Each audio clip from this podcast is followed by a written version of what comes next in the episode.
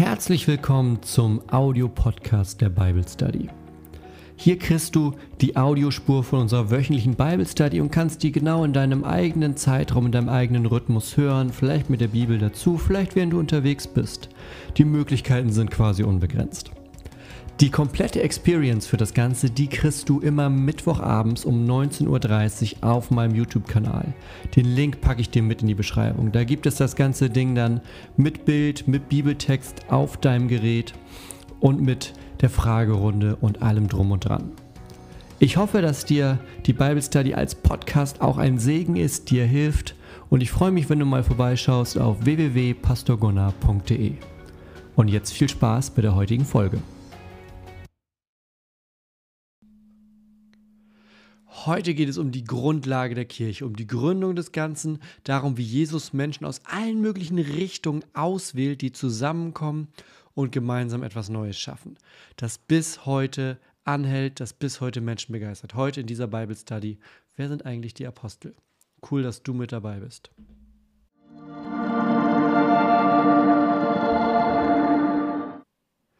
Herzlich willkommen zu dieser Bible Study. Großartig, dass du da bist. Das freut mich sehr.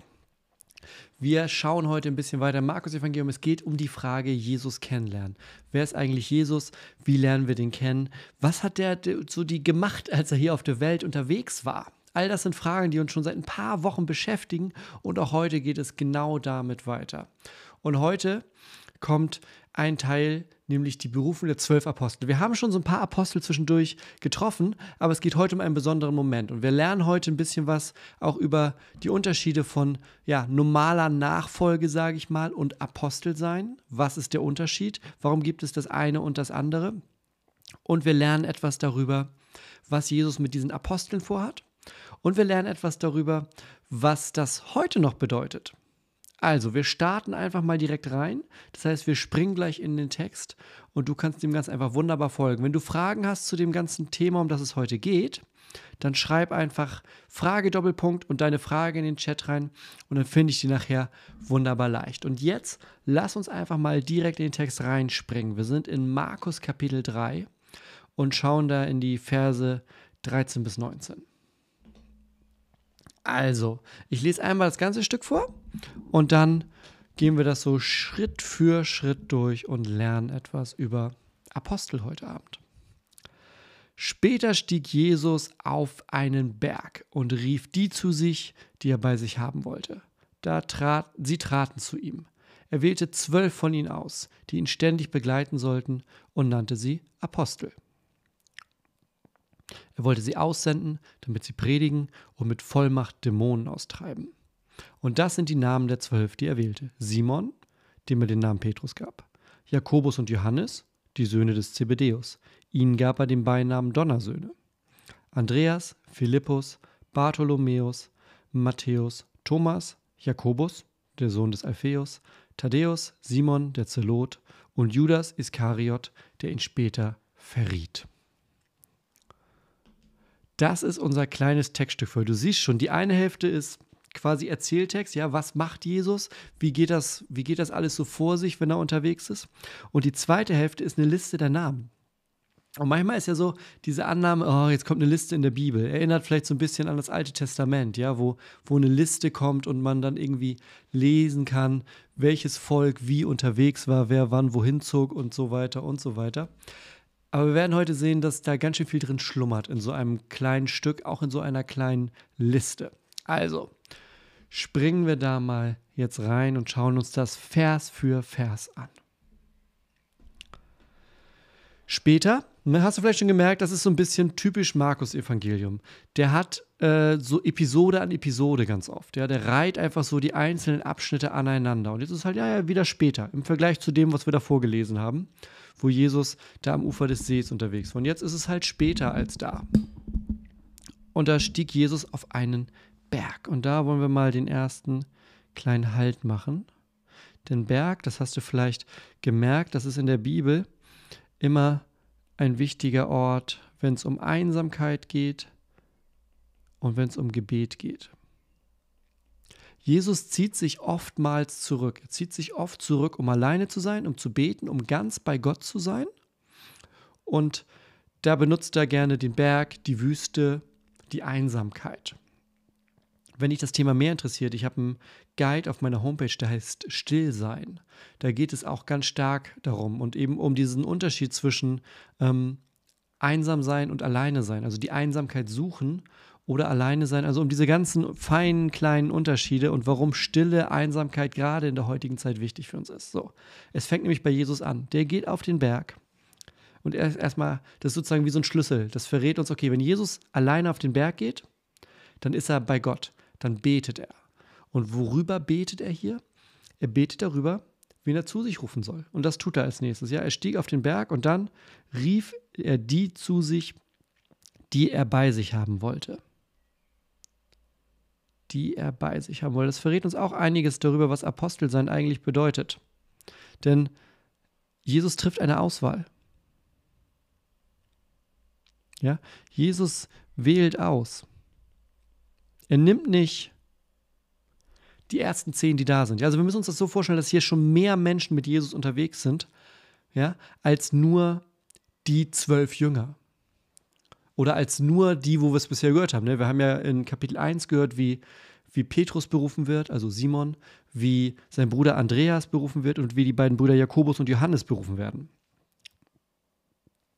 Und äh, das sind aber nicht nur die vier, die mit ihm unterwegs sind gerade, sondern natürlich überall, wo Jesus hinkommt, da kommen Leute dazu, die ihm dann auch wieder folgen. Haben wir schon an ein paar Punkten gesehen, dass es immer ganz stark darum geht, Jesus macht was und sagt dann auch, okay, jetzt erzähl es aber nicht sofort weiter, erzähl es nicht sofort weiter. Ich habe noch einiges zu tun. Und was passiert? Die Leute erzählen nach einer Heilung es weiter und wieder kommen mehr Menschen dazu. Und hier passiert genau das. Es sind mehr Menschen da. So, und jetzt stell dir vor, Jesus ist auf diesem Berg, betet und ruft dann die Leute zu sich, die er bei sich haben wollte. So, und die traten zu ihm hin. Auch das zeigt uns was, nämlich, dass Gehorsam auch ein Teil des Apostelseins, der Nachfolge ist. Ja, Jesus ruft die und die sagen, ja, natürlich gehe ich da dann hin. Das ist nicht, dass da dann auf einmal irgendwie Philippus steht und sagt, ah, uh, ja, also es war ja ganz nett, jetzt ein Stück mitzulaufen, aber jetzt ist mir doch irgendwie zu wild. So, ich, ich gehe jetzt doch wieder nach Hause, Jesus. Nee, Philippus und alle, von denen wir gleich hören, Jesus wählt die aus, er ruft die zu sich, die er bei sich haben möchte, und die kommen dann auch. Also, er wählte zwölf von ihnen aus. Wie Zahl zwölf wollen wir gleich noch ein bisschen genauer reden. Er wählte zwölf von ihnen aus, die ihn ständig begleiten sollten und nannte sie Apostel. Warum zwölf? Warum zwölf? Zwölf, wir hatten ja schon an manchen Punkten Zahlen. Ich weiß, wir haben einmal über die Zahl 40 gesprochen zum Beispiel. Und zwölf ist auch so eine Zahl. Zwölf ist auch so eine Zahl. Was, was gibt es im Alten Testament, was zwölf ist? Es gibt zwölf Stämme. Ja, zwölf Stämme Israels. Es gibt die zwölf Kundschafter zum Beispiel, die im, in, das, in das Land, nach den fünf Büchern Mose, die dann in das Land hineingehen und es auskundschaften. Es gibt ähm, Salomo hat zwölf Amtsleute, das ist ein bisschen obskurer schon. Also die zwölf ist eine ganz typische Zahl für die Bibel. Und hier kann man sich das so vorstellen, dass sich die quasi Vertreter der zwölf Stämme sozusagen, ja, eins, zwei, drei, vier, fünf, sechs, sieben, acht, neun, zehn, elf, zwölf, dass sich die zwölf Vertreter der, der Stämme Israel sozusagen symbolisch um den Messias sammeln, auf den sie warten. Zwölf ist auch eine Bildzahl. Hätte Jesus das Ganze auch mit 13 hingekriegt? Ja. Hätte er es auch mit 10 hingekriegt? Ja.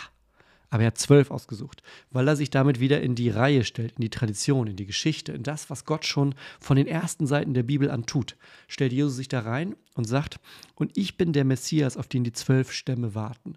Und stellvertretend für die zwölf Stämme rufe ich zwölf Apostel um mich herum, die mit mir weiterziehen. Ja, die sollen mich ständig begleiten. Und die nennt er Apostel. Was sollen die machen, die Apostel? Diese will er aussenden, damit sie predigen und mit Vollmacht Dämonen austreiben. Springen wir aber erstmal noch zu dem Wort Apostel. Darum geht es ja heute. Ne? Die nannte er Apostel. Ein Apostel ist eigentlich nichts anderes als ein Gesandter. Ja?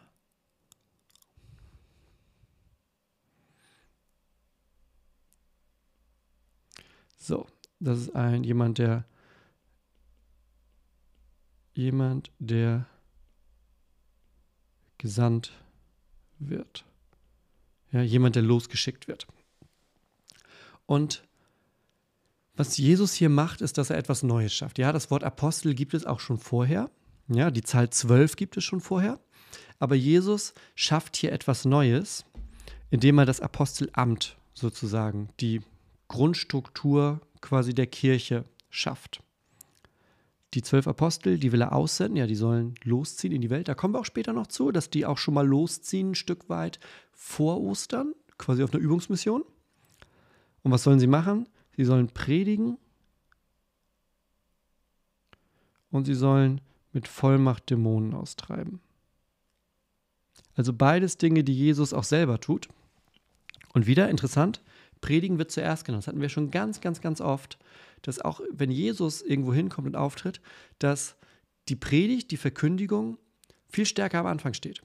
Das ist meistens das, was zuerst passiert. Und dann passiert ein Wunder oder eine Dämonenaustreibung oder eine Heilung. Aber die, die Predigt des Evangeliums, die steht immer am Anfang. Also ein Apostel ist jemand, den Jesus genau dazu jetzt auswählt, zwölf Stück davon, und die er mit diesem Auftrag, mit der Vollmacht losschickt. Ich mache nachher nochmal so eine kleine Auflistung, wenn wir das durchhaben, das Stück. Was so der, nochmal so, um nochmal hervorzuheben, was ist das Besondere an einem Apostel? Oder das machen wir jetzt. Lass uns das jetzt machen, weil dann kommen wir danach zu den Namen. Also ich mache das mal hier so an den Rand mit hin. Also, Apostel, oh, ich mache das auf der nächsten Seite vielleicht. Das ist, up, so, also ein, es gibt Apostel, ja, und es gibt normale Nachfolger. Das, was wir bisher gesehen haben, das sind normale Nachfolger. Also, beziehungsweise es überschneidet sich auch, ja. Es überschneidet sich in dem Sinne, dass zum Beispiel, ja, wenn, wenn Simon Petrus, wenn der berufen wird, dass der als Nachfolger berufen wird, dann aber zum Apostel jetzt gerade an dieser Stelle gemacht wird. Was ist der Unterschied? Von den Aposteln gibt es zwölf. Nachfolger gibt es theoretisch unendlich. Oder so viele wie theoretisch so viele, wie es Menschen gibt. So, jeder Mensch kann Nachfolger werden, aber, und da komme ich nachher noch zu, nicht jeder kann Apostel sein. Die zwölf, das ist ein Leitungskreis. Da kommen wir am Anfang der Apostelgeschichte zu. Das sehen wir in der Geschichte der frühen Christenheit. Die Apostel sind die, die die Kirche aufbauen nach Ostern. Die Nachfolger, das sind einfach die Jünger. Das sind die, die dem Leben Jesu folgen, die der Spur Jesu nachgehen, die Jesus folgen, indem wir, wie er handelt, wie er betet, wie er sich verhält und so weiter und so weiter. Ja? Die, und die sind damit eben ja, eine, eine geistliche Gemeinschaft.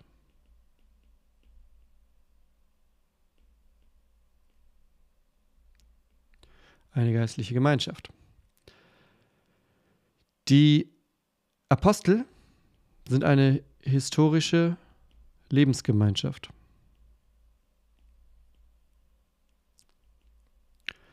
Lebensgemeinschaft, weil, ne, was sagt Jesus?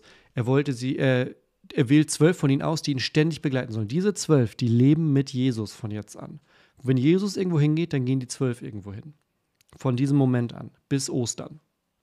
Ja, bis Jesus stirbt. Oder beziehungsweise bis Himmelfahrt, streng genommen. So. Die Nachfolger, die folgen Jesus auch nach, so, aber die laufen nicht vor 2000 Jahren mit ihm durch Israel. Sondern, also manche schon, aber Nachfolger, darauf will ich hinaus, kannst du heute genauso sein. Apostel wird schwierig.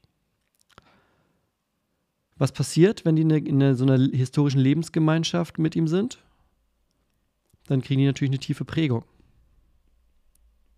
Die werden durch das geprägt, wenn Jesus predigt, wenn er redet. Das haben wir auch immer wieder in den Gleichnissen, dass er manchmal ein Gleichnis erzählt und danach den Jüngern das nochmal speziell einzeln sozusagen auslegt.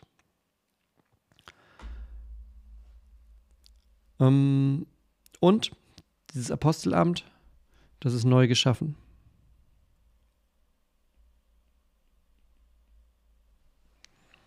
Natürlich gibt es vorher sowas wie, dass ein Rabbi Schüler hat zum Beispiel. Ja, haben wir auch, glaube ich, schon mal drüber gesprochen.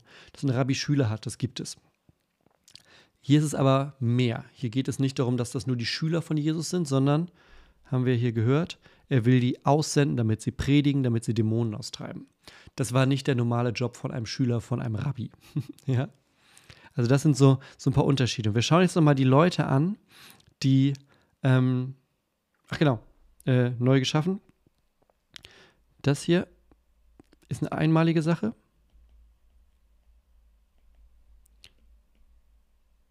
Das hier geht immer. So, als. So. Kommen wir aber bestimmt in den Fragen nachher nochmal zu. also, schauen wir uns die zwölf mal an, die Jesus sich da ausgesucht hat. Ich trinke einen kurzen Schluck. Wen hat er damit? Vers 16.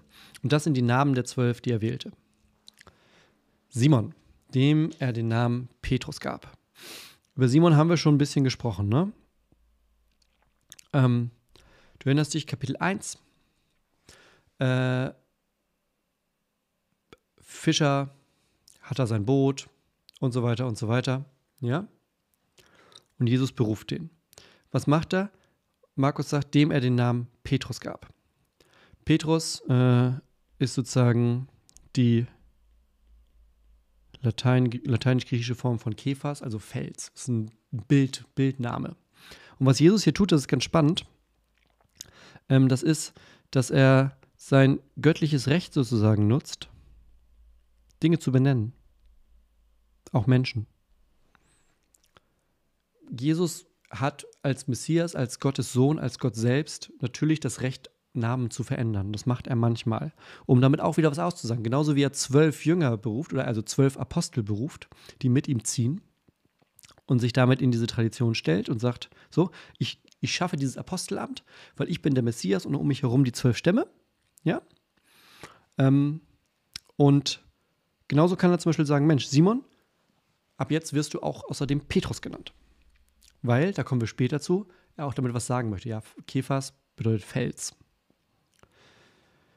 Dann dazu, eingeschoben quasi, Jakobus und Johannes, die Söhne des Zebedeus.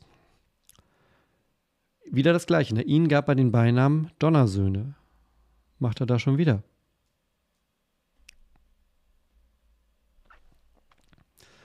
Ähm, Gibt es unterschiedliche Überlegungen, warum Donnersöhne? Ähm, eine Theorie, die ich häufiger gelesen habe, ist, dass das wahrscheinlich mit dem Auftreten von den beiden zu tun hat. Dass die möglicherweise, naja, wenn die aufgetreten sind, dann hat man gesagt, Mensch, da kommen die Donnersöhne. So. Johannes äh, und Jakobus sind in der Art ganz spannend und entscheidend, dass ähm, Jakobus, oh, Jakobus und Johannes, äh, Brüder, logisch, und dass Johannes wahrscheinlich der jüngste von den ganzen war. Und später natürlich in der Bibel noch ein bisschen mehr auftaucht. Es gibt noch ein Evangelium, es gibt Briefe, es gibt die Offenbarung. Genau. Und jetzt interessanterweise Vers 18 Andreas. Und Andreas ist eigentlich der Bruder von Simon Petrus. Das heißt, der ist da ähm, zwischengeschoben. der ist dazwischen geschoben. Man weiß gar nicht so wahnsinnig viel über ihn. Was man weiß, ist, dass hier jetzt theoretisch so ein kleiner Cut kommt, also nach Andreas. Denn die vier, Simon Petrus, Jakobus, Johannes, Andreas, das ist so der härteste kleine Kern. Andreas nicht immer zwingend. Also das sind die vier ersten von der Berufung her, ja, Kapitel 1, da wurden die vier berufen zur Nachfolge. Und wenn wir jetzt später noch so Stellen sehen, wie zum Beispiel die Verklärung, ähm, dann äh, tauchen die auch wieder auf. Also es gibt so Momente, ne, wir haben hier am Anfang, Jesus zieht sich auf den Berg zurück in die Einsamkeit. Es gibt so Momente, da nimmt er trotzdem noch ein, zwei, drei Jünger mit. Und die kommen normalerweise aus diesem engeren Kreis. Ähm, Philippus, schönes Beispiel, ähm, wo man auch wieder sieht, dass Markus so in Episoden erzählt. Denn über Philippus kann man eigentlich bei im Johannesevangelium mehr lesen. Ups, bei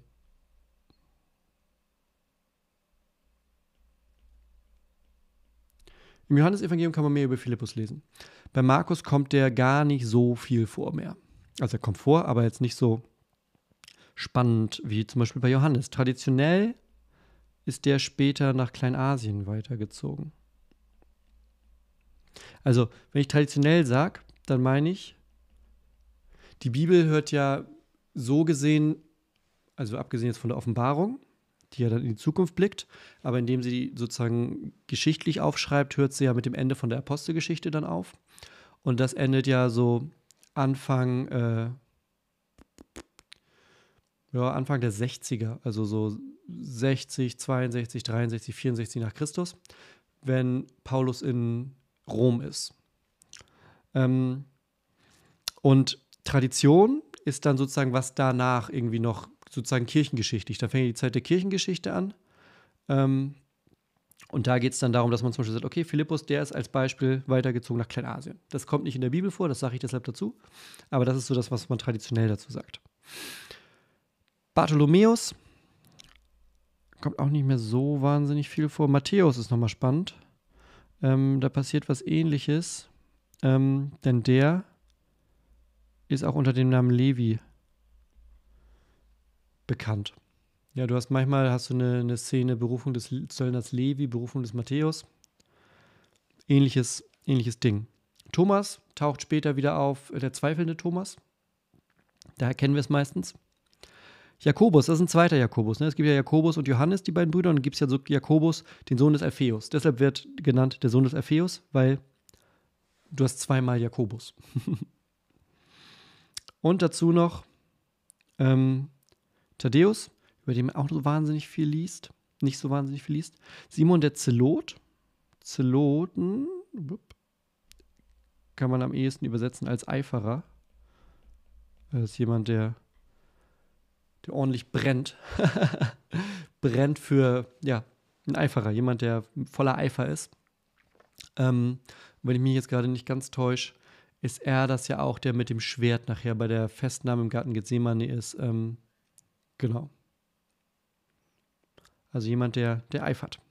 Und dann zum Schluss ähm, Judas Iskariot. Äh, zum Schluss, weil es gibt immer Theorien darüber, wie diese Listen aufgebaut sind, weil ähm, in anderen Evangelien, da sind die Namen auch, aber teilweise in anderer Reihenfolge. Also Simon Petrus kommt normalerweise immer am Anfang. Jakobus und Johannes auch relativ früh immer. Andreas wird manchmal aber mit Simon genannt, weil die beiden Brüder sind. Judas wird normalerweise am Schluss genannt, weil du hast den Zusatz, der ihn später verriet. Ja? Ähm, zu Iskariot kann ich auch noch was sagen. Gibt es zwei Theorien. Ähm, was bedeutet das? es kann entweder so eine Ableitung sozusagen sein von dem Wort für Dolchkämpfer oder äh, Mann aus Kiriot.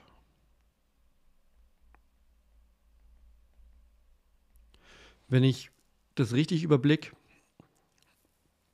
dann ist aus Kiriot sozusagen das, was heute in der Forschung bevorzugt wird. Und man sagt, okay, das erklärt nochmal so wie ne, Jesus von Nazareth, Judas Iskariot, das erklärt sozusagen, wo jemand herkommt in diesem Moment. Also gebur gebürtig aufgewachsen. Genau. Und das sind die zwölf, mit denen Jesus, die er ausgewählt hat, mit denen er jetzt von nun an unterwegs ist. Die er, wie er sagt, die er aussenden will, damit sie predigen, damit sie Dämonen austreiben, damit sie ihn ständig begleiten. Seine zwölf Apostel, mit denen er unterwegs sind. Genau. Was lehrt uns dieses Stück? Da will ich noch ein paar Sätze zu sagen und dann kommen wir zu den Fragen in der zweiten Hälfte vom Stream. Was lehrt uns dieses Stück hier? Einiges. Einiges. Erstmal, ähm, wir schaffen uns unsere Aufträge nicht selbst. Unsere Berufung schaffen wir uns nicht selbst, sondern hier sehen wir es ja auch, Jesus betet und dann beruft er. Und A, lässt er sich nicht von außen beeinflussen. Also es ist nicht, er nimmt jetzt zum Beispiel er nimmt nicht den Schriftgelehrten, der besonders hohes Ansehen hat. Er nimmt nicht die Leute, die am reichsten sind im Ort oder die am lautesten schreien oder, oder, oder, sondern er wählt zwölf Menschen aus, auch aus verschiedenen Gebieten, ja, aus verschiedenen. Wir haben die Fischer dabei, wir haben Leute dabei, die aller Wahrscheinlichkeit nach eine bessere Bildung auch haben. Interessanterweise fällt höchstwahrscheinlich Judas in diese Gruppe rein, weil er ja zum Beispiel nachher der, ja, der, der Schatzmeister, wenn du so willst, der ganzen Gruppe ist also dem man das Geld anvertraut. Ähm, und auch aus verschiedenen Regionen.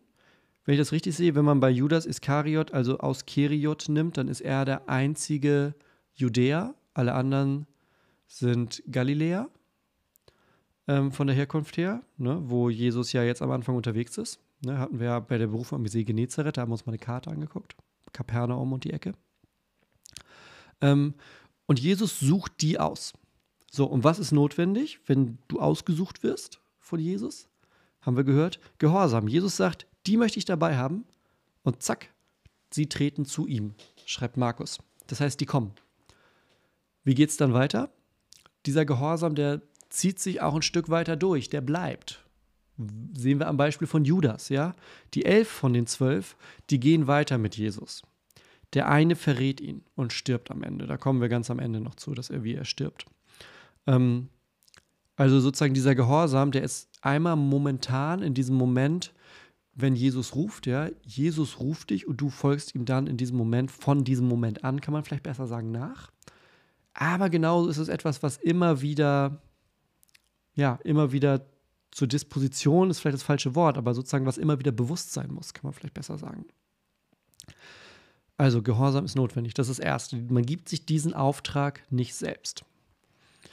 Also auch die Apostel geben sich den Auftrag nicht selbst. Ja? Genau.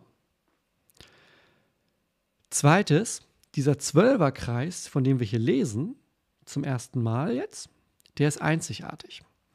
Wir haben das vorhin schon gehört. Das ist quasi ein Spiegel, einerseits ein Spiegel ähm, der Stämme. Spiegel der Stämme Israel. Das ist ein Leitungsgremium, die repräsentieren ein Stück weit Jesus dann auch. Ja, wenn man die, im, sozusagen in der Antike ein Gesandter repräsentiert den, ähm, ein Gesandter repräsentiert den, der ihn losschickt. Ja, also wenn du als Gesandter damals, Beispiel König, ja, wenn du von einem König losgeschickt wirst, als Gesandter eine Botschaft zu überbringen, dann hat das sozusagen den Effekt von, der König kommt selber und teilt dir das mit. Kann, macht er natürlich nicht normalerweise, sondern der schickt einen Gesandten, aber für alle ist klar, wenn der Gesandte mit dem Siegel des Königs auf seinen Brief kommt, dann spricht theoretisch gerade der König. So. Und das macht Jesus hier auch. Er wählt zwölf aus, ähm, die er dann losschickt. Und das ist in dieser historischen Form einzigartig. Einzigartig und einmalig auch in dem Sinne, dass was dann in der katholischen Kirche, jetzt Vorsicht, wer es noch nicht gemerkt hat, ich bin Lutheraner, was in der katholischen Kirche daraus geworden ist, dass man sozusagen die Linie dann weiterzieht von diesen zwölf zu Petrus, erster Papst, ist gleich Apostel von Rom, ist gleich, alle Päpste sind Apostel in der Nachfolge sozusagen. Das lässt sich von hier raus, das lässt sich auch historisch nicht weiterziehen, weil das Papstamt, so wie man das heute kennt, da gibt es sozusagen eine Lücke von gut 300 Jahren. Von Petrus, quasi erster Papst, bis dann wirklich erster Papst. Also, aber es lässt sich auch nicht durchziehen heutzutage, wie es zum Beispiel in den apostolischen Kirchen, den neuapostolischen Kirchen, da gibt es ja diese, dieses Stammapostel. Kann man von der Aufgabe am ehesten vielleicht vergleichen mit etwas, was wir zum Beispiel als Superintendent haben oder als Probst, Pröbstin sowas oder Bischof vielleicht. Ähm, hat ja aber durch den Titel eine andere Aufladung, eine andere Hintergrundgeschichte quasi. Ähm, sehe ich aus diesem hier aber auch nicht, dass es diese Linie dadurch gibt. Also das ist eine historisch einmalige Jesus wählt diese zwölf aus, die dann losziehen. Und das Dritte, die machen sich ihren Auftrag nicht selbst. Das ist ein, dieser Zwölferkreis einmalig und es passiert dann deutlich mehr, als sie vielleicht an diesem Tag ahnen würden. Stell dir mal die Frage, was alles aus denen geworden ist. Wohin die gegangen sind. Die haben die frühen Gemeinden, da hatten sie die Leitung inne. Die haben, muss man auch dazu sagen, bis auf Johannes sind sie alle, ähm, sind es, äh, sind es, also sozusagen ist einer, ähm, na, sag mal, sind die gewaltsam gestorben. Das Wort habe ich gesucht. Mann, das hat, ganz schön, das hat aber ganz schön gehakt gerade.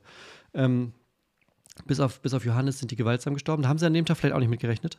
Ähm, aber sie sind sozusagen losgezogen als einfache Leute und haben gemerkt, Jesus kann mehr daraus machen aus deinem Leben, als du vielleicht manchmal gerade siehst. Und dafür sind diese Apostel, finde ich, immer ein ganz großes Beispiel, ein ganz großes Bild dafür, was daraus werden kann, wenn Jesus dich beruft. Und da möchte ich nochmal auf dieses Bild kommen, was wir vorhin hatten. Selbst wenn du sozusagen nicht nach dem, was ich jetzt gerade gesagt habe, wenn du dem folgst, vielleicht tust du es auch nicht, so ist auch okay. Ja, aber wenn du dem folgst, was ich gerade gesagt habe, und dann sozusagen zur Erkenntnis kommst, okay, hm, Apostel werde ich wohl nicht. Du wirst Nachfolger. Und das ist ähm, mindestens genauso gut, ja? Weil dieser Apostelkreis, das ist eben, sind diese zwölf als Leitungskreis, gerade für die Zeit der frühen Kirche, sozusagen um die Kirche auf den Weg zu kriegen. Wir leben jetzt 2000 Jahre später in einer anderen Zeit, mit anderen Strukturen, mit anderen Dingen. Wir sind Nachfolger. Wir sind Nachfolger Jesu. Wir sind Jünger. Wir leben miteinander in Gemeinschaft. Wir leben durch Gebet, durch Bibel, durch Jesus als Zentrum haben in Gemeinschaft mit Jesus. Und daraus folgen wieder andere Dinge. Da kommen wir an anderer Stelle noch zu. Ich will nur sagen, es ist nicht schlimm, dass du heute kein Apostel bist. also, lass uns mal zu den Fragen übergehen. Da wollen wir jetzt mal gemeinsam hinspringen. Ich muss hier einmal Frage eintippen und dann sehe ich, was so an Fragen da ist.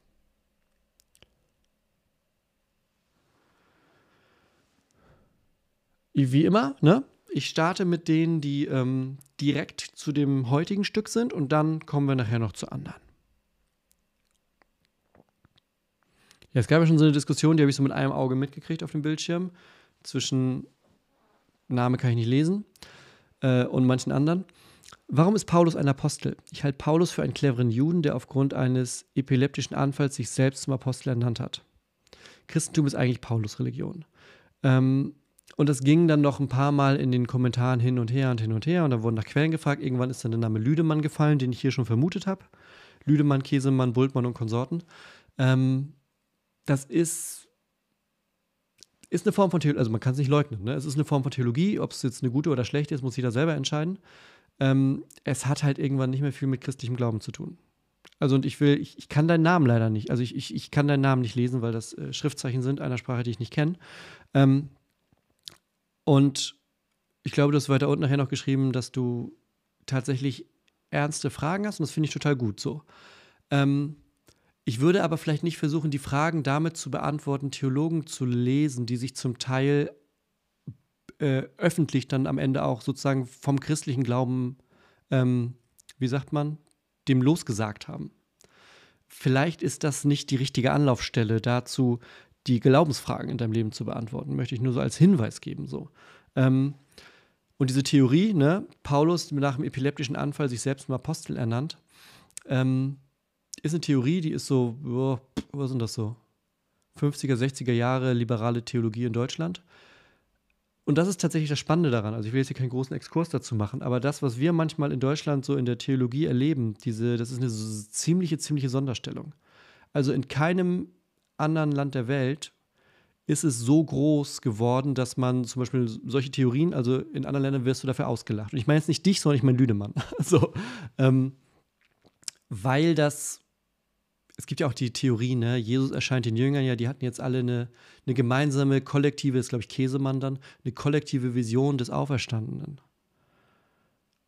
Ja, das kann Käsemann denken, aber da gibt es weder biblisch noch irgendwo anders Anhaltspunkte für. Sondern was haben wir als Anhaltspunkte? Wir haben jemanden, der gekreuzigt wird. Wir haben Grab, das leer ist. Wir haben eine Religion, die sich rasend schnell auf der damals kompletten und inzwischen auf der kompletten bekannten Welt verbreitet hat.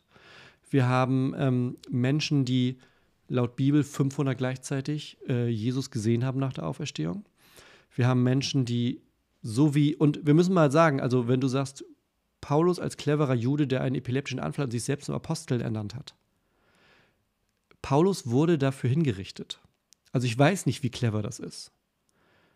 Er war, bevor das alles, bevor er vom Pferd gefallen ist, war ein angesehener äh, Pharisäer, Schriftgelehrter, hatte ausgesorgt, wenn du so willst. Ja, der war gerade unterwegs, Christen zu verhaften. Und er hat sich dann, und das sehe ich eben nicht als clever, er hat sich dann zu einem gemacht, der verfolgt wird. der verhauen wird. Er sagt, er wurde selber beinahe ein paar Mal gesteinigt, er wurde, hat Schiffbruch erlitten, war krank, hat gehungert, ähm, wurde vertrieben, wurde bespuckt, beleidigt. Und warum? Für Jesus.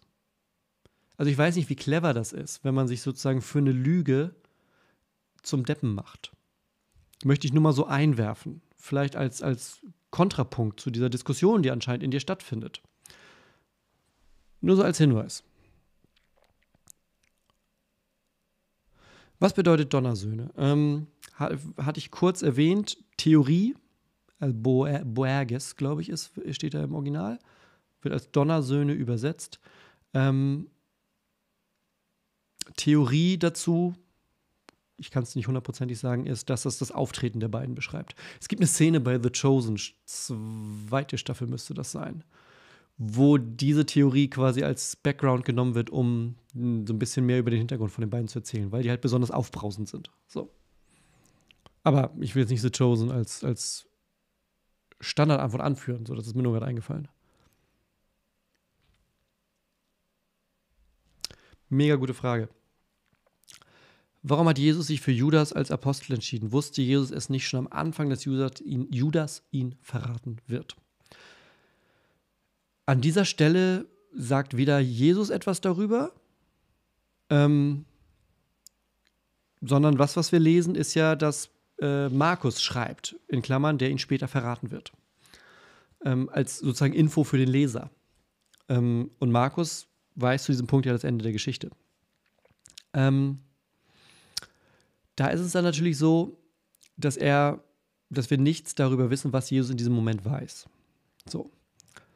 Er weiß es aller, aller, aller, aller spätestens beim Abendmahl, weil er da sagt, einer von euch, der mit mir am Tisch sitzt, wird mich verraten. Und alle, nein, und nein, und nein, und nein. Und dann zieht Judas ja los und verrät ihn. Ähm, es gibt natürlich vorher, da kommen wir noch zu, in den Evangelien drei Leidensankündigungen von Jesus. Und in diesen Leidensankündigungen, da sagt er, dass er verraten werden wird. Der Name Judas fällt da nicht, aber er sagt, ich werde verraten, ich werde in die Hände von äh, von, den, von den Römern übergeben werden und ich werde hingerichtet, ich werde gekreuzigt, ich werde sterben, ich werde dann auferstehen. Das sagt er dreimal, also es gibt so drei Momente vorher, die drei Leidensankündigungen heißt das, wo er sein Leiden ankündigt. Was er zu diesem Moment weiß, wäre jetzt Spekulation.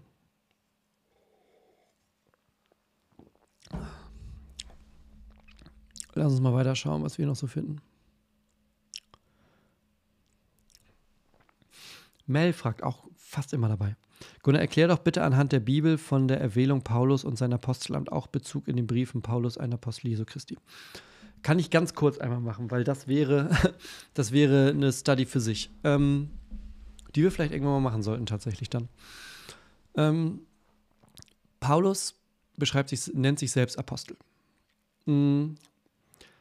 Er nennt sich Apostel, nachdem er von Jesus äh, in der Apostelgeschichte berufen wird. Äh, springen wir da einmal hin.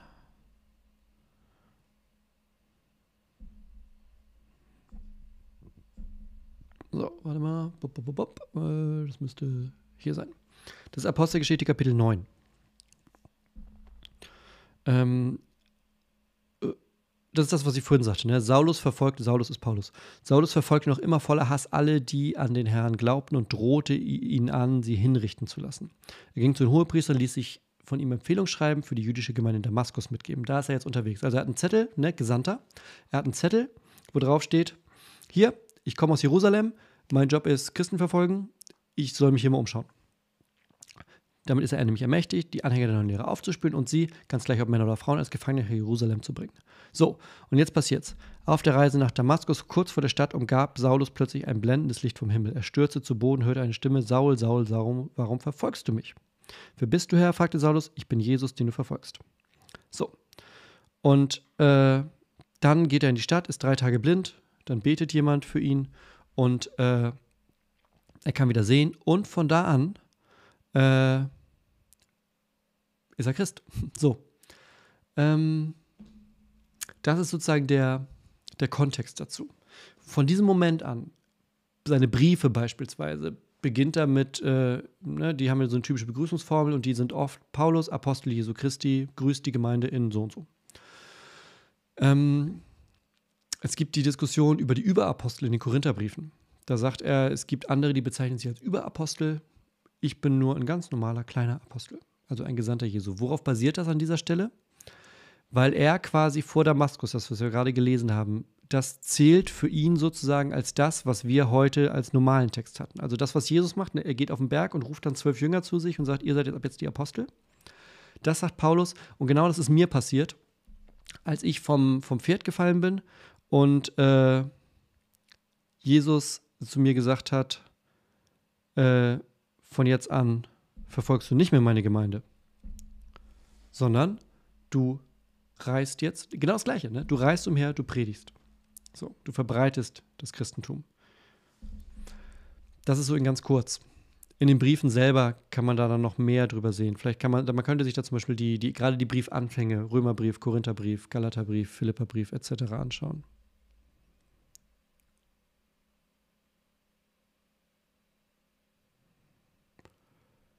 Markus fragt, Judas war einer der zwölf Apostel und er hat ihn doch verleugnet kommt er uns Menschen nicht doch am nächsten in den Zweifeln und Unzulänglichkeiten? Meinst du Judas oder Petrus?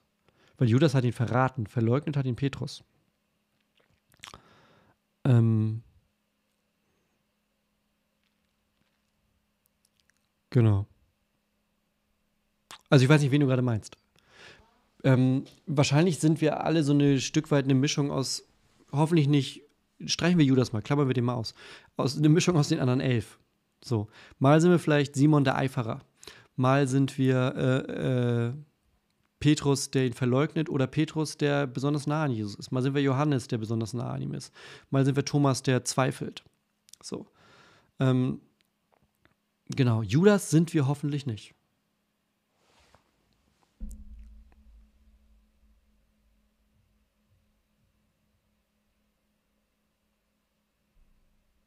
Wo ist der auferstandene Jesus Kaiphas begegnet? Äh, das kann ich nicht finden, sagst du. Gib mir ein Sekündchen.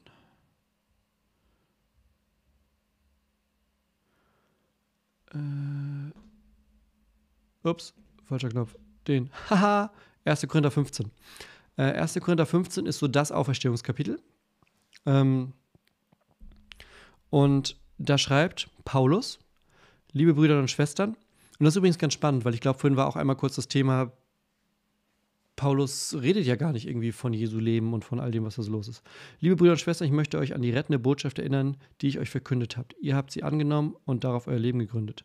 Durch diese Botschaft werdet ihr gerettet, vorausgesetzt, ihr bewahrt sie genauso, wie ich sie euch überliefert habe, sonst glaubt ihr vergeblich und erreicht das Ziel nicht. Zuerst habe ich euch weitergegeben, was ich selbst empfangen habe. Und jetzt macht er eine Zusammenfassung quasi. Also Paulus hat sich nicht ausgedacht, was er erzählt, sondern auch ich habe es empfangen. Warum und wie? Na, er ist nach Jerusalem gereist. Er hat sich mit den Jüngern unterhalten. Er hat Jakobus getroffen. Er hat Petrus getroffen. Du kannst in der Apostelgeschichte nachlesen. Der war im Kontakt mit denen, selbst wenn er sozusagen Jesus nicht zu der Zeit gekannt hat, als er zum Beispiel, wo wir gerade sind, die zwölf Apostel berufen hat. Sondern Paulus kommt nach Ostern ins Spiel. Äh, und dann, ne, Christus ist für die Sünden gestorben, das ist das Wichtigste, so steht es in der Heiligen Schrift, wurde begraben, am dritten Tag von den Toten auferweckt. Und dann, äh, er hat sich zuerst Petrus, das meinst du, glaube ich, gerade gezeigt, und später allen aus dem engsten Kreis der Jünger. Das sind die, die wir heute gehört haben, minus äh, Judas, der ist tot. Dann haben ihn mehr als 500 Brüder und Schwestern zur gleichen Zeit gesehen, von denen die meisten heute noch leben. Einige sind inzwischen gestorben, später ist er Jakobus und schließlich allen Aposteln erschienen. Ähm, Achso, engster Kreis der Jünger sind dann die, die vier sozusagen. Und dann, engst, äh, dann allen Aposteln. Ähm, was hier passiert, ist ähm, ganz spannend, weil Paulus hier ein paar Dinge klarstellt oder aufzählt sozusagen.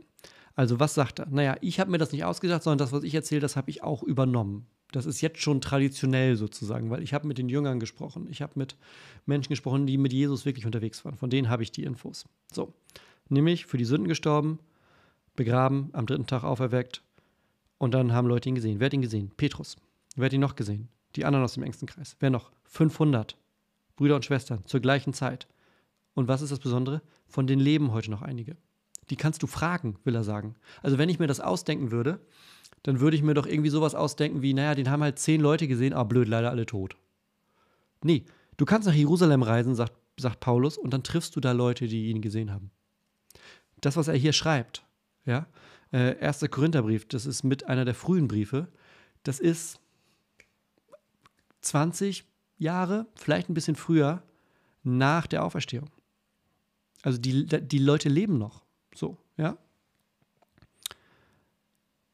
Also, vielleicht nochmal so zu dem, was wir vorhin hatten. Also, ich hoffe, das war die Frage, die du meintest. Didu. Didu. Isabel, du bist auch, glaube ich, immer dabei. Richtig cool. Viele Christen, auch evangelische Lutheraner, gehen zum Beispiel den Jakobsweg zum Apostelgrab. Käme das für dich in Frage oder sollte man Apostel deiner Meinung nach nicht in dem Sinne verehren? Ähm also, wenn du jetzt Jakobsweg nennst, würde ich, glaube ich, zwei Dinge so ein bisschen mh, hm, unterscheiden. Also einmal die Sache des Pilgerns an sich, weil das finde ich ist eine tolle Sache hab ich, also habe ich, Jakobsweg bin ich nie gelaufen, aber ich glaube, das ist eine, das ist eine schöne, gute Sache. Ähm, wenn du das nur tust, um zum Apostelgrab zu kommen, weiß ich nicht. Also wäre wär jetzt nicht meine Intention, vielleicht kann ich da deshalb wenig zu sagen. Was vielleicht ein besseres Beispiel ist, ich bin zum Beispiel, also ich war jetzt zweimal schon in, in Israel, in Jerusalem auch, beide Male mit und in Tel Aviv auch, aber vor allem Jerusalem, darum geht es jetzt. Und da triffst du natürlich auch an jeder Ecke ähm, Apostelsachen. Oder anderes Beispiel Rom, war ich auch. Äh, zum Beispiel im, hast du vielleicht in meinem Video über The Chosen gesehen, letztes Jahr war ich in Rom.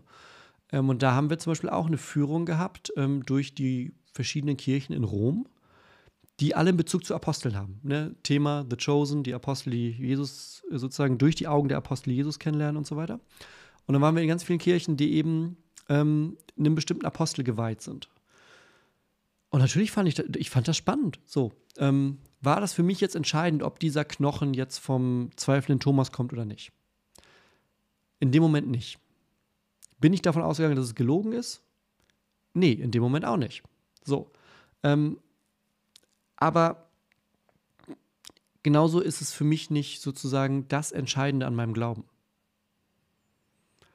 wir sind jetzt noch nicht in der Frage, wie es zum Beispiel ist, weil du kannst ja theoretisch, ist hier gilt ja, ich weiß nicht, oh, jetzt will ich mich nicht ins Fettnäpfchen reiten, aber ich glaube, der Jakobsweg, wenn du die letzten 200 Kilometer, 100 Kilometer, kriegst du ja theoretisch einen Sündenerlass, glaube ich. Da sind wir schon wieder in einem anderen Thema. Also will ich sagen, Pilgern per se finde ich ist eine schöne Sache. Ähm, und ich habe auch kein Problem damit, in eine katholische Kirche zu gehen, in der bestimmte Reliquien ausgestellt sind oder so. Also das ist jetzt weil das aber auch für meinen Glauben jetzt nicht das Entscheidendste der Welt ist. Also ich habe jetzt keine Reliquien hier im Haus oder so. Ja. Und genau, und der zweite Teil war ja, soll man nicht in diesem Sinne verehren? Ähm, ich glaube, es gibt einen Unterschied zwischen verehren und anbeten. Wenn wir ernst nehmen, dass diese zwölf jetzt von Jesus ausgewählt sind, damit sie diese Zeit mit ihm verbringen, dass er sie mit Vollmacht ausstattet zum Predigen, zum Dämonen austreiben, dann haben die eine gewisse Vorbildfunktion. So, und darf man ein Vorbild verehren? Ja, denke schon. Machen, ja. Soll man es anbeten? Nein, das ist Gott, den man anbetet. So. Darf ich davon begeistert sein und beeindruckt sein, was Paulus tut, wie der was aushält, wie der, was der wieder sich für Jesus einsetzt, wie der unterwegs ist? Na klar. So.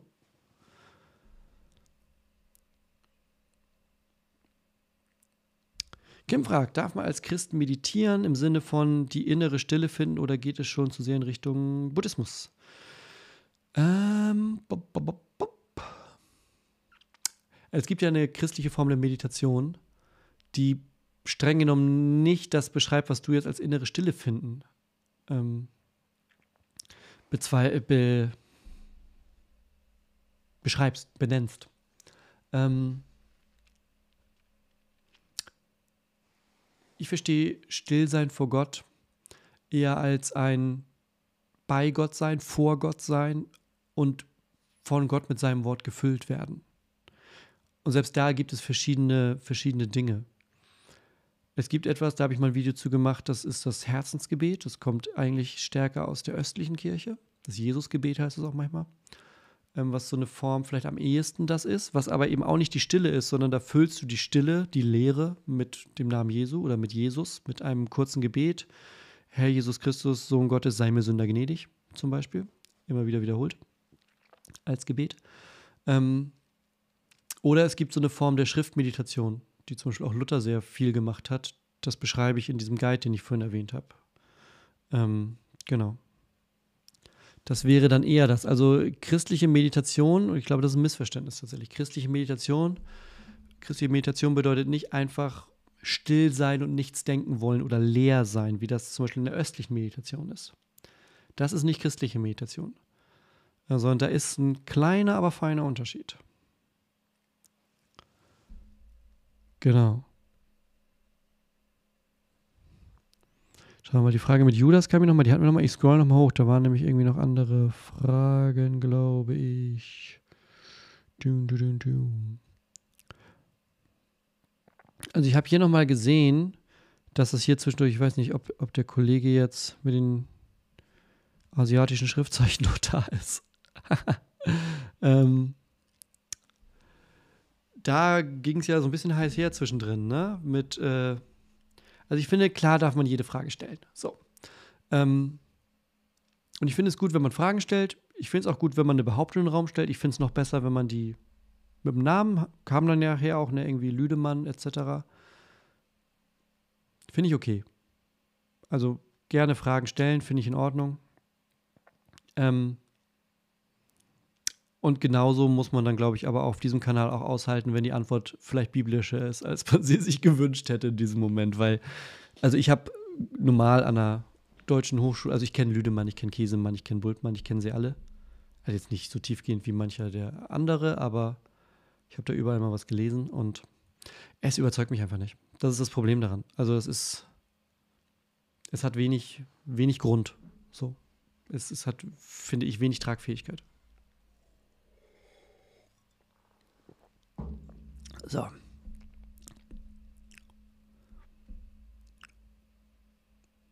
Schön, schön, schön. Ja, guck mal, hier geht es noch irgendwie um Stille ganz viel. Finde ich auch immer ein schönes Thema. Und äh, ich glaube, wir sind sonst mit den Fragen auch einigermaßen durch. Wir können jetzt gleich nochmal beten, ne? Das finde ich schön. Genau. Wir beten gleich nochmal. Ähm, genau, vorher, bevor wir beten, äh, gerne, wenn du magst, Kanal abonnieren und äh, Glocke drücken und was man so macht. Das hilft tatsächlich viel. Ähm, genau, das hilft wirklich viel. Also wäre schön. Ähm, ansonsten freue ich mich, wenn wir uns das nächste Mal wiedersehen. Da machen wir weiter mit einem kleinen Stück Markus. Und das wird spannend. Kann ich schon mal sagen. Ansonsten hoffe ich, dass dir da ein bisschen, dass dir so ein bisschen Licht in die ganze Geschichte gebracht hat. Ne? Also so Apostel, Nachfolge, vielleicht auch der eine oder andere Unterschied bei dem Ganzen. Und ja, was das, was das heute bedeuten kann. Denn zum Nachfolge sind wir alle berufen. Das ist das Entscheidende. Also wenn du heute nur einen Satz mitnehmen möchtest, dann diesen, du bist zur Nachfolge berufen. Also, genau. Dann lass uns jetzt mal beten und dann gibt es noch einen kleinen Segen und dann verschwinden wir alle wieder, ich weiß nicht, aufs Sofa oder so. also, wir beten. Gott, ich danke dir für diesen Abend. Ich danke dir für den Austausch. Ich danke dir für die Fragen. Und ich danke dir vor allem dafür, dass wir heute gehört haben, was es bedeutet, dass du die zwölf Apostel ausgewählt hast. Diese zwölf Männer, die für dich losgezogen sind, die mit Vollmacht ausgestattet sind, die den Weg bereitet haben für so viel anderes, von dem wir jetzt leben können, die Strukturen geschaffen haben, die Glauben in die Welt hinausgetragen haben. Ich bitte dich, mach auch uns Jüngerinnen und Jünger, uns Nachfolger und Nachfolgerinnen immer wieder bereit dazu, durch deinen Heiligen Geist in die Welt hinauszuziehen, von deinem Wort zu erzählen, zu beten, zu teilen und dein Wort, deine rettende Botschaft von der Liebe, von der Gnade in die Welt hinauszutragen. Stärke du uns dafür, gib uns deinen Heiligen Geist, gib uns Mut und Hoffnung. Das bitten wir dich im Namen Jesu und beten gemeinsam. Vater unser im Himmel, geheiligt werde dein Name, dein Reich komme, dein Wille geschehe, wie im Himmel, so auf Erden. Unser tägliches Brot gib uns heute und vergib uns unsere Schuld, wie auch wir vergeben unseren Schuldigern. Und führe uns nicht in Versuchung, sondern erlöse uns von dem Bösen. Denn dein ist das Reich und die Kraft und die Herrlichkeit in Ewigkeit. Amen. Und es segne und behüte uns, der allmächtige und barmherzige Gott, der Vater, der Sohn und der Heilige Geist. Amen.